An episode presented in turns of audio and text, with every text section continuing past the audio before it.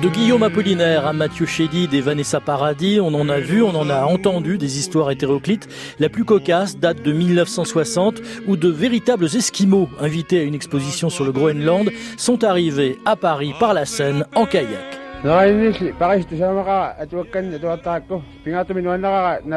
Il euh, disait que quand euh, le bruit se répandait au Groenland, dans la petite localité où il vit, qu'il allait avoir la chance de partir pour Paris, il y avait beaucoup d'envieux. Et maintenant, il constate que simple chasseur groenlandais, ayant euh, passé le cap des 45 ans, il a eu, lui, la grande chance, le grand bonheur de connaître Paris et ce pari restera inscrit pour toujours dans sa mémoire. Notre fleuve parisien a bien connu des péripéties depuis l'invasion des Vikings à Paris en 885 par le très turbulent Ragnar. A furare Normanorum liberanos domine, hurlaient les prêtres en latin. Dieu, préserve-nous de la fureur des gens du Nord. Mais pire que Ragnar, il y a la pollution.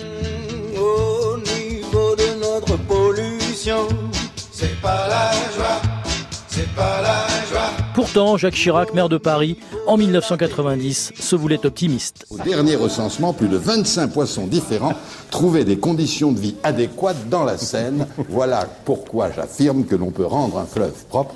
Et j'ai d'ailleurs indiqué que dans trois ans, j'irai me baigner dans la Seine, devant témoins, pour montrer que la Seine est devenue un fleuve propre. Elle n'est pas si polluée que ça, en tout cas beaucoup moins qu'en 1889, Dixit cet article du Figaro lors de l'exposition universelle. Poids, c'est une macération de choses mortes que cette rivière immonde. On y a retrouvé cette année 2021 chiens, 977 chats, 2257 rats, 2 poulains, 27 dindons et un phoque.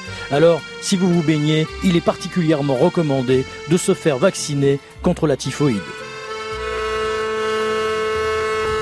Allez, je ne résiste pas au plaisir de terminer cette saga avec le témoignage d'un petit garçon toulousain en visite à Paris sur un bateau mouche, pas du tout impressionné par notre chère et tendre capitale. Parisien, tête de chien, parigot, tête de veau. C'est un peu gris, un peu maussade, mais ça fait rien. Pour la première fois, quand on ne connaît pas Paris, les grandes villes, ça fait un drôle d'effet. Et la tour Eiffel Moi, je me l'imaginais pas comme ça. Ah bon, pourquoi Je me l'imaginais plus fine. Élancée, mais plus élancée.